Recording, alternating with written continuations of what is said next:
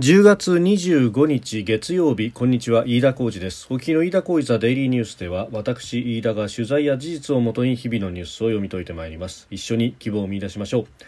え今日取り上げるニュースまずはえー、昨日行われました投開票が行われた静岡と山口の参議院補欠選挙について。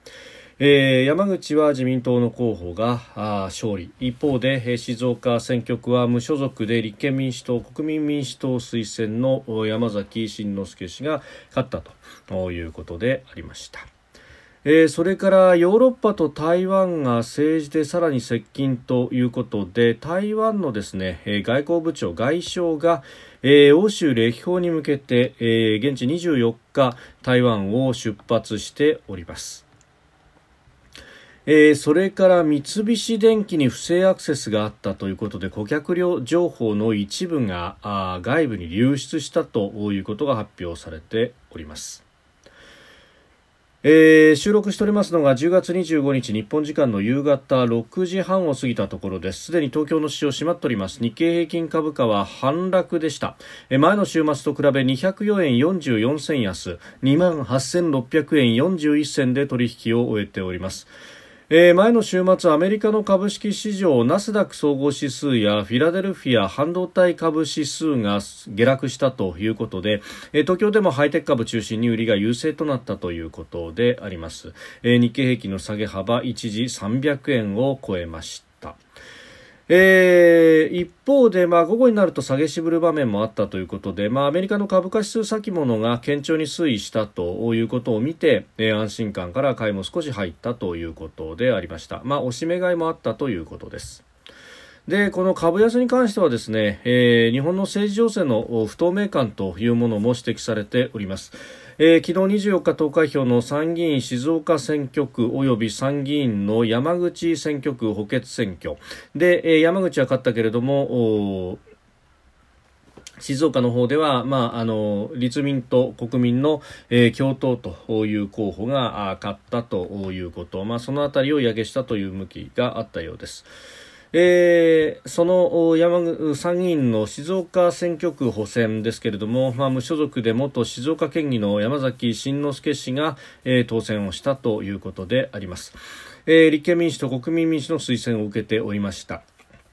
で、一夜明けた今日、まあ、その勝因について、えー、菅さんから岸田さんに、まあ、総理が変わっても、えー、政権の中身は変わらないという思いが県民にあったというふうに分析をしております。えー、得票差3.51ポイントということで、まあ、競り合いながら、えー、勝利を収めたと。うん、いうことになったようであります。まあ、あの、いろいろとね、えー、その勝因等々の分析というのも、まあ、今後なされるというところでもあろうと思いますが、まあ、まずこの報じ方ですが、えー、一勝一敗というふうにした新聞、産経や読売に対して、えー、朝日や東京新聞、まあ、あと一面トップではありませんでしたが、毎日新聞は、えー、静岡で与党候補が敗退と、与党敗戦というような、まあ、見出しをつけて、えー、おりました。まあ、その辺にもね、えー、政権とのこうスタンスというものが非常にこう如実に現れる、えー、見出しで、えー、ありましたが、まあ、あのーこれ今回共産党も候補を出していたということもあって、えー、まあそこの部分ではですね野党共闘というような枠組みとはまたちょっと違ったというところがあります。まあもちろん、えー、選挙戦術として、え、野党側はまあこれを大きく取り上げていくことにはなろうかと思いますが、まあ他方ですね、えー、今朝、えー、まああの朝の辻出しという形で、えー、山崎氏は、えー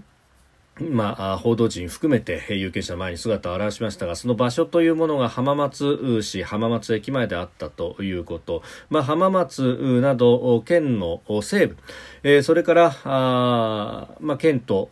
といいますか県庁所在地である静岡市での投票というものが、まあ、相当こう山崎に回ったということが言われております。で、えー、というのも、まあ、今回ですねこの選挙に関しては、まあ、特に国民民主党の側が、ええー、非常に強く押したということがありました、えー、国民民主党、まあ、あの立憲民主党も国民民主党も労働組合の支援を受けているということが言われておりますが、まあ、国民の側はどちらかというと企業労組中心ということ。でもともとこの静岡というところの、まあ、地盤ですけれども、まあ、あのそれがですね、えー、特に西部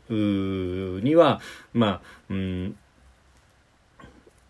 まあ、企業の大きな企業の、まあ、工場などもたくさんあるというような、えことで、まあ、かつてからですね、まあ、いわゆる同盟系企業労組が強いと地域だというふうに言われていてそして、まあ、同盟系の支援を、えー、特に受けていた、えー、かつての民社党の外情でもあったというようなことが言われております。特に県の西部と、えー、そして、まあ、あの今回、えー、静岡市内で、えー、かなりいまあ、勝ったというのは、えーえー、知事選で、えー、対象した川勝兵たちの支援を受けていたということで、えー、まああのー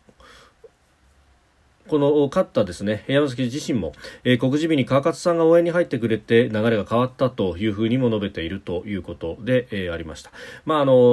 この辺も含めてですね、まあえー、野党共闘というよりはこれはあの静岡独自のまあ立民と国民特に国民主体というまあいう形の共闘がなったという部分が大きいということが言えようかと思いますしまたまあその意味でですねまあこの特に、えー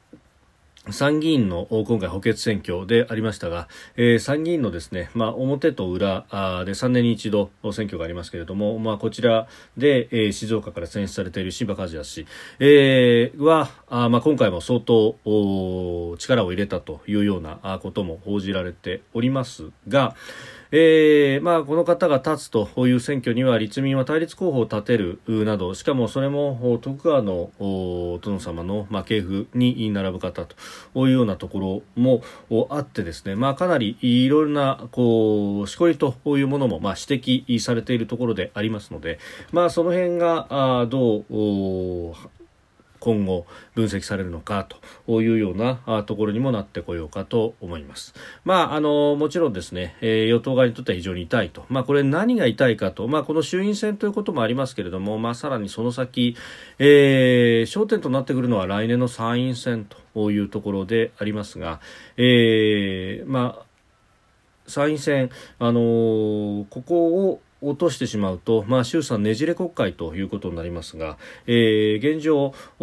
ねじれ国会までの、まあ、バッファーというのが、まあ、15議席程度だというふうに言われておりますので、まあ、そこら辺を見ながらですね、まあ、今回の衆院選そしてその先というところも、まあ、意識されていこうというところなんじゃないかと思います。まあ、あの与党側はこれを機に引き締めを図るというようなこともやっているようでもありますが、まあ、この先世論調査等々でどういった数字が出てくるのかというところも見ていこうと見ていかなくてはいけないと思います。えー、それからですね、えー、台湾の呉少将外相、まあ、外交部長が、えー、昨日24日台湾歴訪に向けて、えー、ごめんなさい欧州歴訪に向けて台湾を出発しました、えー、チェコやスロバキアを訪問するということで、まあ、経済だけでなく政治面でも関係の強化を狙っていくということのようであります、まあ、あのチェコだとかスロバキア等々という国々。あの台湾に対して、えー、非常にシンパシーといいますか、まあ、裏返せばですね、えー、中国に対しての懐疑心というものが非常に強いと、まあ、他にもあのバルト三国の中でも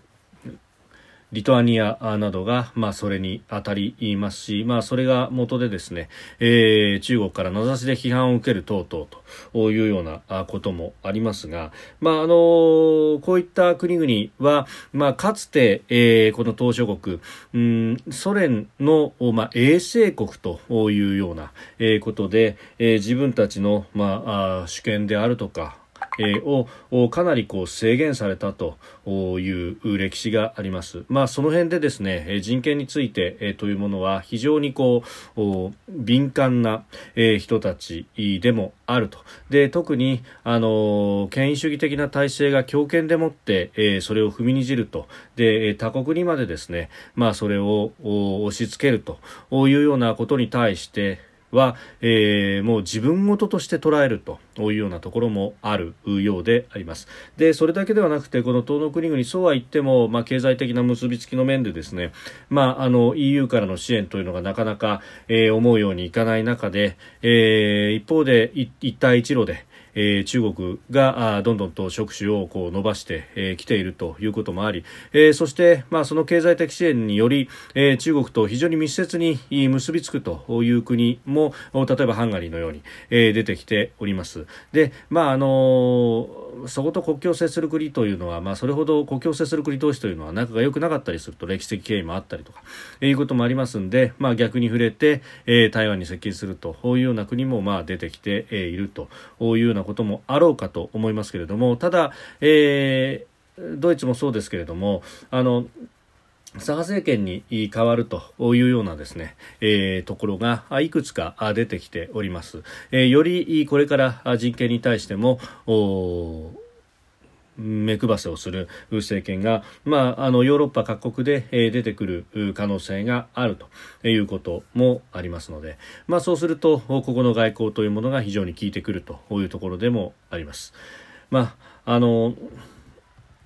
日本としても価値観を同じくする国々で連携をしていくということは、まあ、非常に大事なことでもあるというところであります。まあ、あの選挙中であるということではありますけれどもただ、えーまあ、選挙が終わればさまざまな面での交流というものが、えー、できようと思いますしまたやる必要もあるし、まあ、これについてですね、えー、きちっと衆院選でも、えー、論点の一つとして、えー、話すべきなのではないかというふうに思います。えー、そしてじゃあ中国はどうかというとですねえー、中国とロシアの海軍艦艇10隻が、えー、日本列島をほぼ一周したと。あの先日、津軽海峡を10隻で通過したということがありましたけれども、えー、その後ですね、え週末には大隅海峡18日ですけれどもあ22日以降ですが、まあ、大隅海峡大隅半島と種子島の間を通って東シナ海に抜けていったということであります。で、まあ、さらに長崎県の男女群島の南南東の海域で、えー、確認をされたということが、まあ、防衛省からも発表があったということで、まあ、これがですね中国国防省の発表では、えー、17日から23日にかけて初の合同海上パトロールを実施したということことで、えー、フリゲート艦からのヘリコプターの発着武器の使用もの演習もしたと、えー、いうことで、えー、あります、えー、岸田総理大臣も不穏な動きだというふうに指摘をしました、まあ、公海上で行うことに対してはうん何かあ沿岸国がえー、これに対して、えー、静止をするということは、まあ、できないということにはなっておりますけれどもただ、えー、不穏な動きだというだけで、えー、いいのか、まあ、非常にこの地域の安定を乱す行為であるということは、まあ、命名発覚だろうというふうにも思いますしまた、えー、大隅半島と種子島の間を通過していくということになりますと、まあ、あこれ、えー、航空機で、えー、考えればですね、え岩国の基地からもそう遠くはないと。いうところでもありますしまた、えー、ここを通過していくということもちろんここもですね、あの海峡ということにはなってますけれども、えー、その真ん中の部分はあ公海、公の海ということになってますんで、まあ、あのこれらの艦艇が通過していくに際して、えー、何かあできるというものでもないというのは、まあ、津軽海峡と、まあ、ほぼ同じというようなことになっておりますけれどもただうん当然ながらですね、えー、日本のみならずアメリカがあ興味関心を持っていることは、まあ、明明白々であろうしというところ、まあ、これをですね、えーまあ、ここまでこうやられて何もしないのかと、まあ、もちろんあの警戒監視はずっとこうやり続けているし、まあ、だからこそそれをいち早く、えー、プレスに発表するというようなことにもなってえおります。まあ、全てお見通しであるぞということを、まあ、こうして、えー、プレスなども使いながらのですね、えー神経戦というものが繰り広げられているなと、まあ、それにしてはですね、えー、国内メディアの関心が薄いなと。産経は一面トップで、えー、日曜日の段階でいち早く報じておりましたが、まあ、それ以外の紙面はあ月曜日の紙面で、うん、しかもベタ記事程度の扱いというのは、まあ、非常に、まあ、ダチョウの平和といいますか。うん。安全保障に関してこれだけ、えー、緊迫している情勢にもかかわらず興味関心が薄いのかということを、まあ、探索せざるを得ないというニュースでもあります。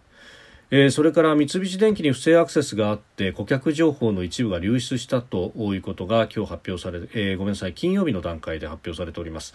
あの顧客への影響はないけれども、まあ、三菱電機はご迷惑ご心配をおかけし深くお詫びするとしているということなんですけれども、まあ、これですねあの経緯はきちっと調べる必要もあるし、えー、どういった人たちが関わっていたのかというのは非常に心配な面があります、まあ、三菱電機鉄道車両だとか、まあ、様々なものを手掛けておりますが、防衛装備品だって、えー、その一つでもあるというところ、まあ、あの、レーダーだとか、様々なものをやっているということを考えるとですね、えー、顧客情報の流出というけれども、じゃあそれが、あどういったものであったのかということ、そして経緯も含めてですね、うんきちっと調べる必要もあるし、えー、それをこの三菱電機という企業、まあ、様々な、えー、不祥事も取り沙汰されているところであります。えー、社内で、えー、調べるということ、えー、自分たちで自分たちのことを調べるということの信頼性もですね、えー、果たしてあるのかどうかという面も含めて、えー、私は厳しく調べるべきなんじゃないかと第三者機関であるとかあるいは、えー、公の部分もですね、えー、きちっとうん興味関心を示すべきニュース、まあ、これもですねベタ記事程度でしか出てきてはいないニュースでありますが深刻なんではないかなと、えー、老婆しながら心配するところであります。飯田浩司デイリーニュース月曜から金曜までの夕方から夜にかけてポッドキャストで配信しております。番組ニュースに関してのご意見感想飯田 TDN アットマーク Gmail.com までお送りください。飯田浩司デイリーニュースまた明日もぜひお聞きください。飯田浩司でした。